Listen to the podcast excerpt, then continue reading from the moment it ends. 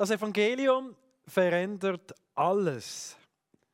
D.A. Carson schreibt im ersten, äh, schreibt, im ersten Korintherbrief zeigt sich immer wieder, welche gewaltigen Auswirkungen das Evangelium auf meine Einstellungen, Moral, zwischenmenschlichen Beziehungen und kulturelle Interaktion hat.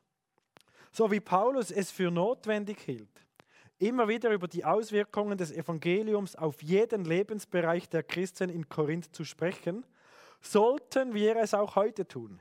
Es ist leicht ersichtlich, dass das Evangelium auch Auswirkungen haben muss auf das Geschäftsverhalten und die Prioritäten der Christen in der Wirtschaft, auf die Prioritäten junger Männer, die einem hartnäckigen, lähmenden Narzissmus verfallen sind, auf die Angst und Einsamkeit der Singles, die sich in sündhafte Vergnügungen stürzen, aber kein echtes Glück finden können, auf die Erschöpfung und Verzweiflung derer, die am Rand der Gesellschaft stehen und so weiter. Und in dieser Einheit möchten wir jetzt verschiedene Bereiche ansehen, in denen das Evangelium alles verändert. Wenn wir die Bibel lesen, vor allem das Neue Testament, stellen wir fest, dass die Bibel immer wieder zwei Ziele hat. Sie will uns aufzeigen, wie wunderbar, wie herrlich das Evangelium ist.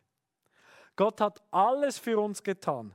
Jesus hat für uns perfekt gelebt. Er ist für uns gestorben am Kreuz. Er hat die Strafe getragen. Wow. Aber das Evangelium will uns auch, oder das, die Bibel will uns auch aufzeigen, welche Auswirkungen jetzt das Evangelium hat. Zum Beispiel der Römerbrief. Paulus erklärt elf Kapitel lang, wie wunderbar das Evangelium ist. Sehr systematisch aufgebaut. Und dann schreibt er Römer 12, Vers 1, ich habe euch vor Augen geführt, Geschwister, wie groß Gottes Erbarmen ist. Die einzige angemessene Antwort darauf ist die, dass ihr euch mit eurem ganzen Leben Gott zur Verfügung stellt und euch ihm als ein lebendiges und heiliges Opfer darbringt. Die einzige angemessene Antwort auf das Evangelium ist, dass wir unser ganzes Leben Gott zur Verfügung stellen. Wie passiert nun Veränderung durch das Evangelium? Das Thema Heiligung, also wie wir immer wie mehr ins Bild von Jesus Christus umgestaltet werden, wird mal ein Thema in einer anderen Einheit sein. Da werden wir dann ganz detailliert und vertieft schauen, was die Bibel dazu sagt. An dieser Stelle möchte ich lediglich ganz kurz darauf hinweisen, dass es nicht so ist, dass das Evangelium den Nichtchristen erlöst, der Christ sich dann aber tüchtig anstrengen muss. Dann habe ich wieso das Gefühl, wir so denken, das Evangelium, das ist für den, Christ, äh, für den Nichtchristen. Der muss das hören, der muss das verstehen. Ich als Christ aber, ich brauche feste Speise. Ich muss den Knochen haben, den ich da catchen kann.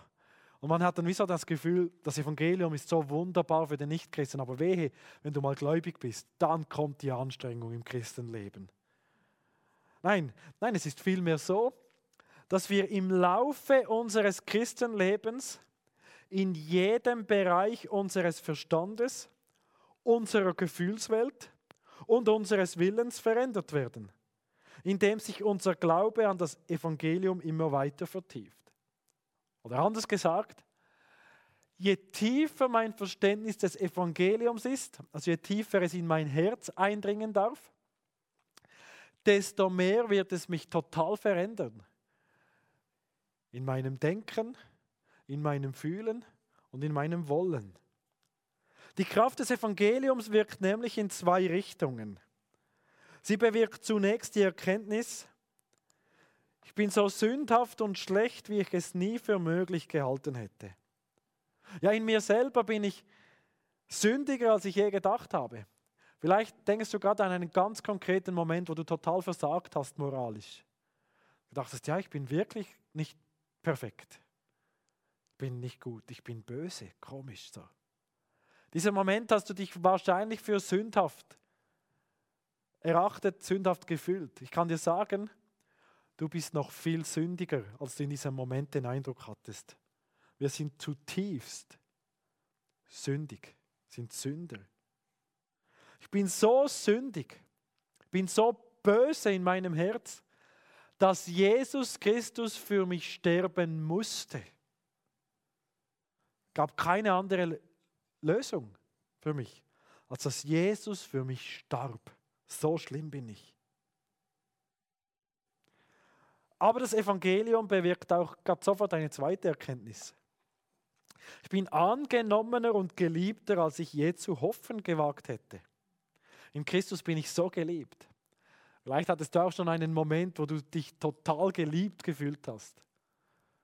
Ich dachte, wow, ich fühle mich so geliebt, so getragen, ich könnte schweben, ich bin im siebten Himmel. Ich kann dir sagen, du bist noch viel, viel geliebter, als du dich in diesem Moment gefühlt hast. Ja, du bist so böse, dass Christus für dich sterben musste, aber du bist so geliebt, dass Christus für dich sterben wollte. So sehr liebt er dich. Diese beiden Aussagen, die durchkreuzen sowohl eine gesetzliche wie eine gesetzlose Haltung. Oder gesetzlich ist so mein Denken, wenn ich das Gefühl habe, ich schaffe es schon. Ich schaffe es. Ich bin gut. Alle anderen sind schlecht. Also so, so wie das Gefühl, wenn die auch so wären wie ich, würden die das nicht machen. Oder mir würde das ja nie passieren. Oder man muss sich einfach nur genügend anstrengen. Aber gesetzlich ist auch die Haltung, nur die Wahrheit ist entscheidend. Das Problem bei der gesetzlichen Haltung ist dann oft, dass ich es doch nicht immer gerade hinkriege und dann bin ich am Boden zerstört. Ich frage mich, wieso ist mir so etwas passiert? Hätte ich nie gedacht. Oft führt Gesetzlichkeit zu Äußerlichkeiten und zu, eigentlich zu Heuchelei. Andererseits, gesetzlos bedeutet, dass ich so wie denke, es ist egal, wie ich lebe. Gott nimmt mich ja sowieso an. Er vergibt mir sowieso. Das ist ja sein Beruf. Gnade. Sowieso alles Gnade. Was sollte ich mich anstrengen? Warum sollte ich moralisch mich richtig verhalten? Es ist eh alles Gnade. Das ist so das Gesetzlose, das relativistische Denken. Ich kann hier auch vom Moralismus und Relativismus sprechen.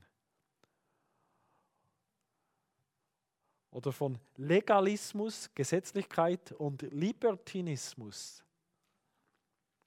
Die Freiheit zum Sündigen. Gesetzlichkeit und Gesetzlosigkeit bewirken aber keine echte, tiefgreifende Veränderung in unserem Leben.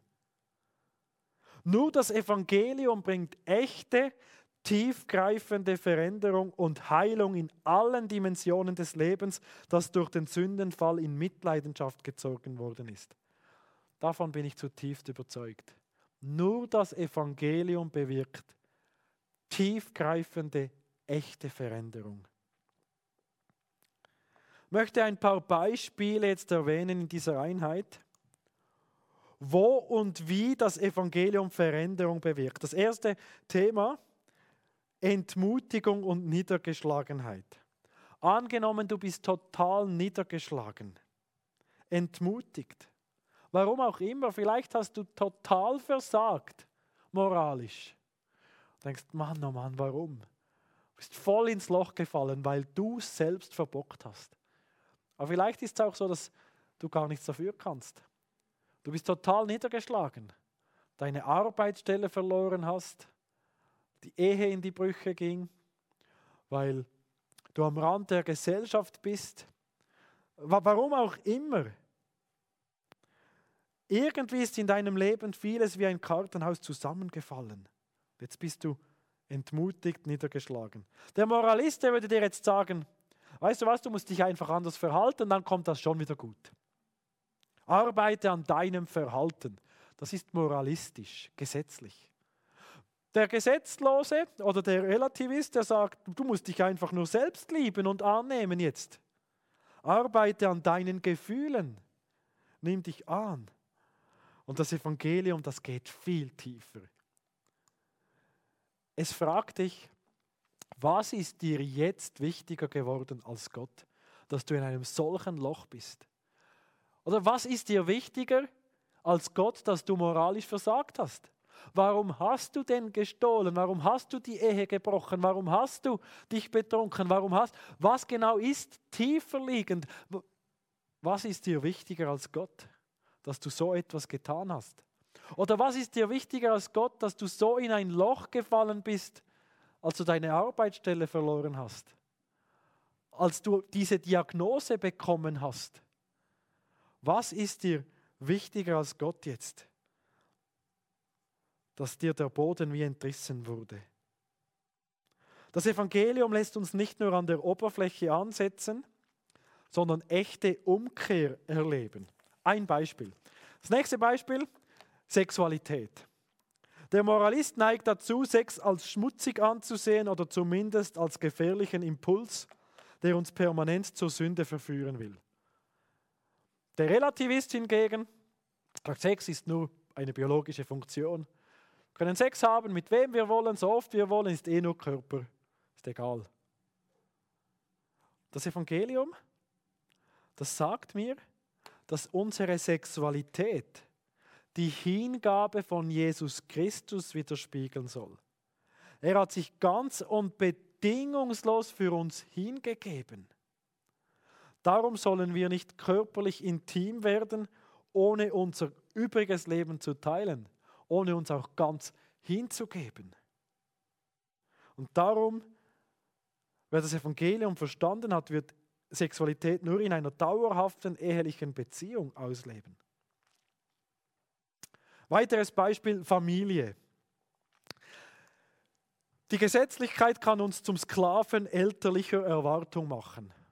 Du musst, ich erwarte das von dir. Oft betrifft das ja auch erwachsene Kinder dann. Man merkt, die Erwartungen sind so heftig und ich will auf keinen Fall die Erwartungen enttäuschen, meiner vielleicht jetzt betagten Eltern oder wie auch immer. Gesetzlichkeit macht mich zum Sklaven elterlicher Erwartung. Relativismus hingegen hält familiäre Verpflichtungen für unnötig wenn dies nicht dem eigenen Vorteil dient. Das Evangelium stellt uns, stellt uns jetzt Gott als höchsten Vater vor. Wir brauchen und wir wünschen uns die Anerkennung vom höchsten Vater. Und darum ist es uns nicht mehr so wichtig, was unsere Eltern über uns denken, sondern vor allem, was unser Vater im Himmel über uns denkt. Und so bewirkt das Evangelium in uns eine Haltung, dass wir unseren Eltern gegenüber weder zuhörig noch feindselig sind. Weiteres Thema Selbstbeherrschung. Wir haben Leidenschaften, so Impulse. Der Moralist sagt, jetzt halte deine Leidenschaften unter Kontrolle, sonst wirst du bestraft. Gib ja nicht nach, wenn du stehlen willst, Ehe brechen willst oder was auch immer deine Leidenschaft ist. Mach's nicht. Wenn du erwischt wirst, du bekommst Strafe, mach's nicht. Halt es unter Kontrolle, streng dich an. Der Moralist setzt bei unserem Willen an. Tu es nicht wollen. Der Relativist hingegen rät uns, uns selbst zu verwirklichen und herauszufinden, was für uns das Richtige ist. Anders ausgedrückt, verwirkliche dich selbst, lebe deine Leidenschaften. Tu es, wenn du willst. Der Relativist setzt bei unseren Gefühlen an.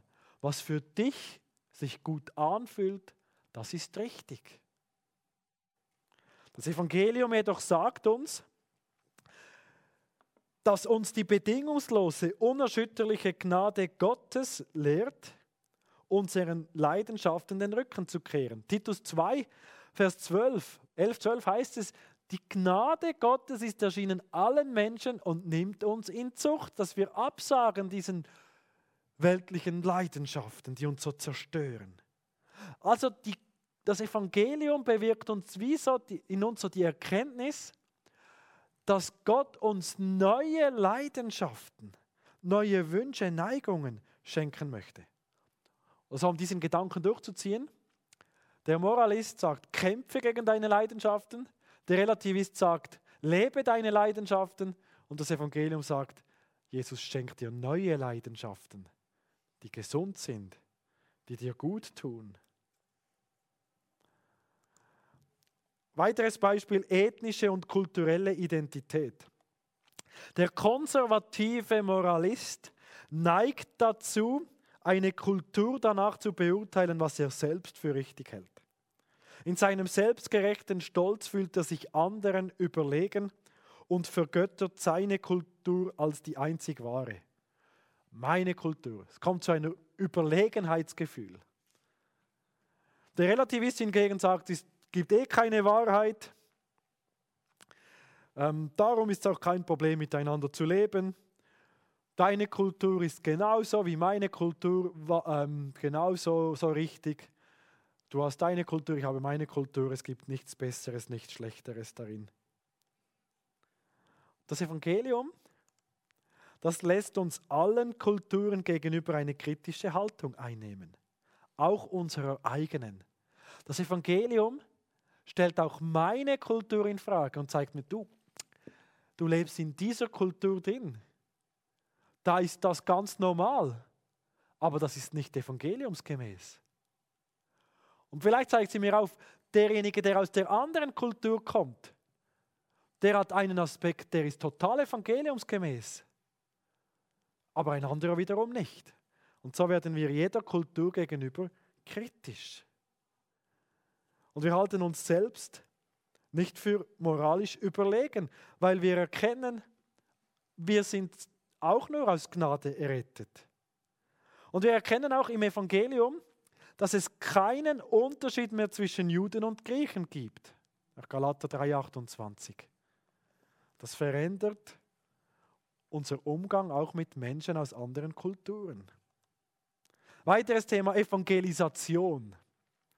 Der Moralist findet Evangelisation unglaublich wichtig, weil wir Recht haben und die anderen nicht. Ein solcher Ansatz ist fast immer beleidigend. Wisst ihr, wir haben das Evangelium und die anderen, die haben nicht recht.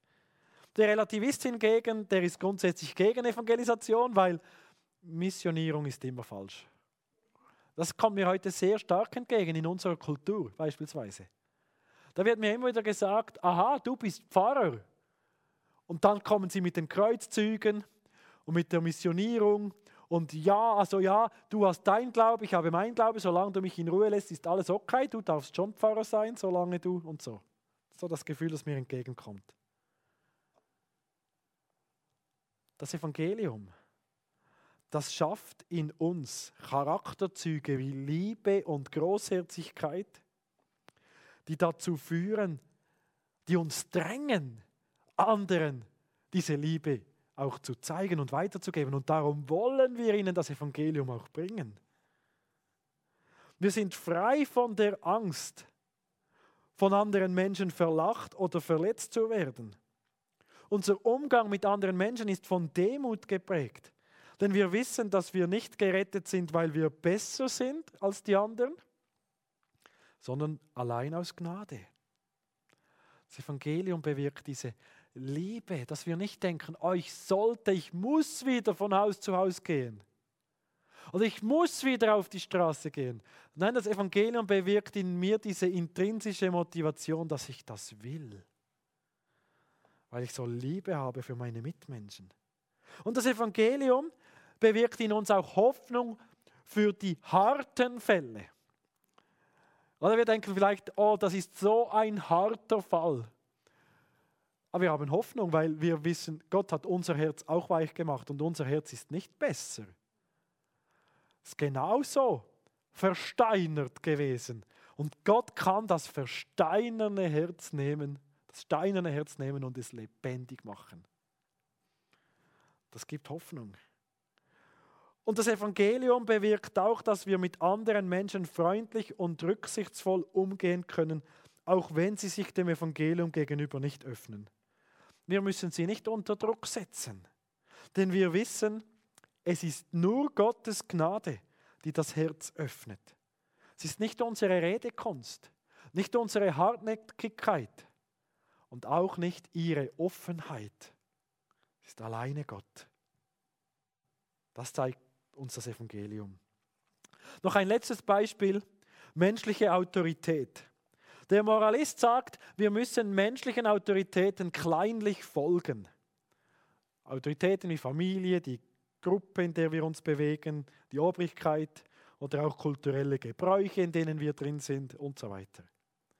Der Relativist, und das ist spannend, der gehorcht entweder ebenfalls der Obrigkeit unglaublich stark, weil er ja keine Wahrheiten hat und irgendwie muss er ja irgendetwas folgen. Ganz spannend. Auch Relativisten können sich unglaublich stark für ein Gesetz machen, so. Für Maßnahmen und so. Oder aber gerade im Gegenteil, sie gehorchen überhaupt nicht. Und es führt zu Anarchie bei Relativisten. Das Evangelium hingegen gibt uns eine Norm, anhand derer wir uns menschlicher Autorität widersetzen sollen. Nämlich, wenn diese dem Evangelium widerspricht. Das Evangelium sagt mir, grundsätzlich gehorchen wir und halten wir uns an das, was menschliche Autorität uns mitgeben. Wir tragen das mit. Aber wenn die menschliche Autorität etwas von uns fordert, was dem Evangelium widerspricht, dann halten wir uns an das, was Gott von uns will. Sehen das vor allem auch bei den ersten Christen, die das Evangelium auch verkündet haben in einem Umfeld, in dem sie es nicht hätten tun dürfen. Das Evangelium war ihnen wichtiger. Und spannend ist jetzt aber, das Evangelium gibt uns auch einen Anreiz, uns an die Anordnungen der Obrigkeit zu halten, selbst dann, wenn wir keine Strafe zu befürchten hätten. Es gäbe noch so viele weitere Bereiche zu nennen. Zusammenfassend kann man sagen, die meisten Probleme in unserem Leben sind Folge einer mangelnden Ausrichtung auf das Evangelium. Oder positiv gesagt, das Evangelium verändert unser Herz, unser Denken und unsere Haltung zu absolut allem. Darum möchte ich uns ermutigen, das Evangelium noch tiefer zu verstehen, weil es uns in allen Lebensbereichen unglaublich genial verändert.